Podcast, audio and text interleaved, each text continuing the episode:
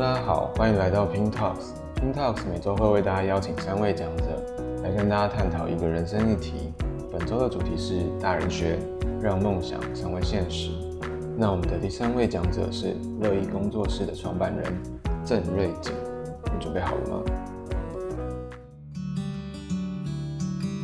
其实从我很小很小的时候，然后那时候爸爸妈妈就说啊，你以后要去当老师什么的，我就说要，我以后当设计师。可是我爸妈是那种超会阻挠自己的小孩，最后去念了生命科学系，所以我不是本科系毕业的。出了社会之后，终于就跟我妈说，我已经完成你对我的要求，我就念完了，念完给你看。那我现在就要出去做设计。我第一份工作薪水很差，可是老板说没关系，我觉得你看起来很有毅力。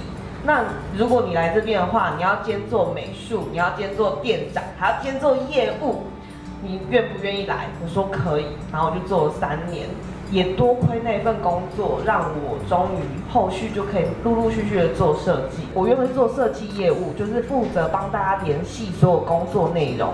突然有一天，有一个人很呛跟我说：“哦，你不会画画就不是设计师啦。”我这样想啊，好像是哦。于是我在四五年前的时候就。强迫我老公把你的电动放下，教画画。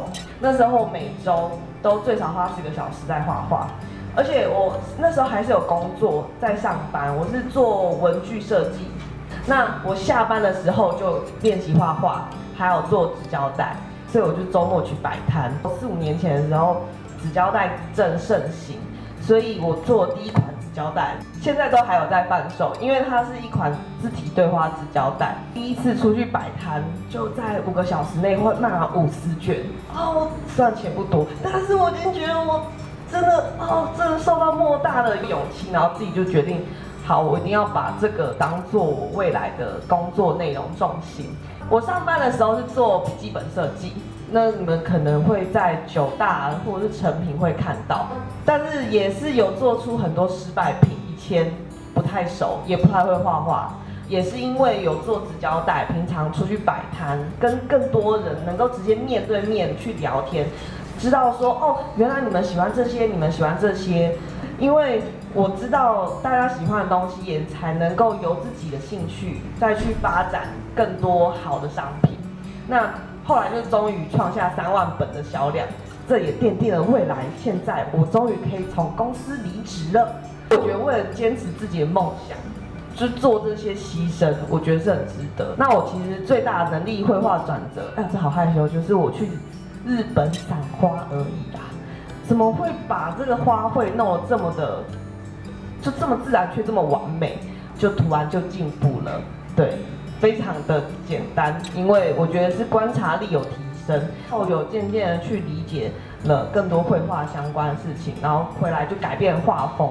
那开始我帮自己工作，因为我希望说，如果我可以的话，把老板败掉，就这样。然后我摆摊的地方超多的，像是我星期六日的时候可以直接去什么淡水摆摊，台中摆两天。去年去了东京摆摊，还有去澳门摆摊。